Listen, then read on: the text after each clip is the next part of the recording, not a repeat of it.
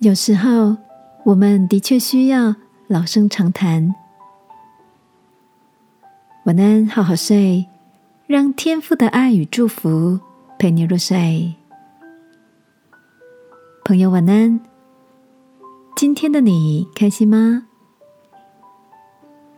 前阵子，Tony 的太太生了一个儿子，小宝贝的出生，让不熟悉应付小娃娃的夫妻俩。每天手忙脚乱的，即便从书上、社群里学习很多关于幼儿的知识，但不论喂奶、包尿布、洗澡，每个动作都花了他们相当长的时间。托尼说，有一天邻居的王阿姨来看小 baby，陪他玩，不一会儿小宝贝哭了。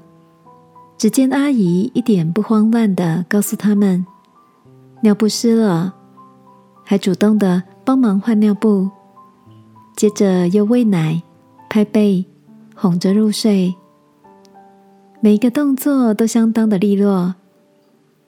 邻居阿姨笑着说起自己带双胞胎的经验，练就了同时一打二照顾孩子的好身手。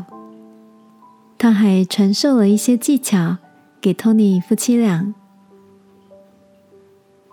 亲爱的，你有没有想过，从什么时候开始，我们太快速的从手机里找答案，不再寻求身边有经验的长辈呢？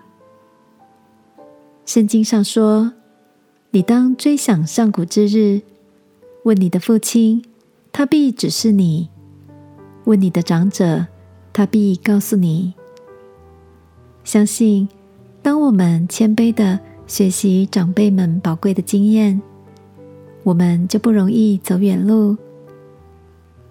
今晚，让我们为着身边有长者们，来向天父献上感谢吧。